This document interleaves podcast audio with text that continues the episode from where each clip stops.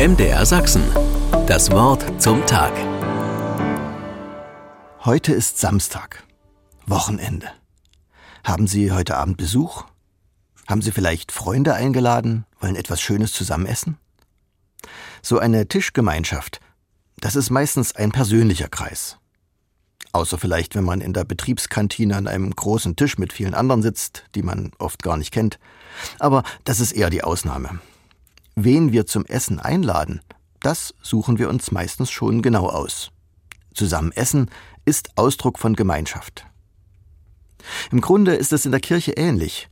Bestandteil vieler Gottesdienste ist das Abendmahl.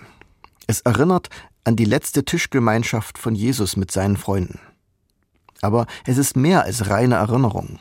Damit verbindet sich die Zusage von Jesus, dass er selbst in den Elementen von Brot und Wein gegenwärtig ist, wenn die Gemeinde dieses Abendmahl feiert. Darum ist das Abendmahl eine starke Form der Gemeinschaft. Leider wurde genau dies oft Ausgangspunkt von Streit. Wer darf dazukommen? Verschiedene Richtungen im Christentum haben sich gegenseitig von der Teilnahme an ihren Abendmahlsfeiern ausgeschlossen.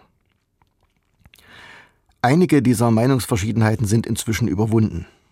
In der evangelischen Kirche setzt sich immer mehr die Auffassung durch, dass es Jesus Christus selbst ist, der die Menschen zu seinem Mahl einlädt. Darum sind alle getauften Menschen eingeladen, am Abendmahl in der evangelischen Kirche teilzunehmen, wenn sie den Wunsch haben, darin Christus zu begegnen. Falls Sie einen Gottesdienst besuchen, aber selbst nicht getauft sind oder unsicher sind, ob Sie in dieser Kirche zum Abendmahl willkommen sind, können Sie trotzdem mit nach vorn zum Altar kommen. Wenn Sie dort die Arme vor der Brust kreuzen, erhalten Sie anstelle von Brot und Wein einen persönlichen Segen. Dazu sind Sie immer eingeladen. MDR Sachsen. Das Wort zum Tag.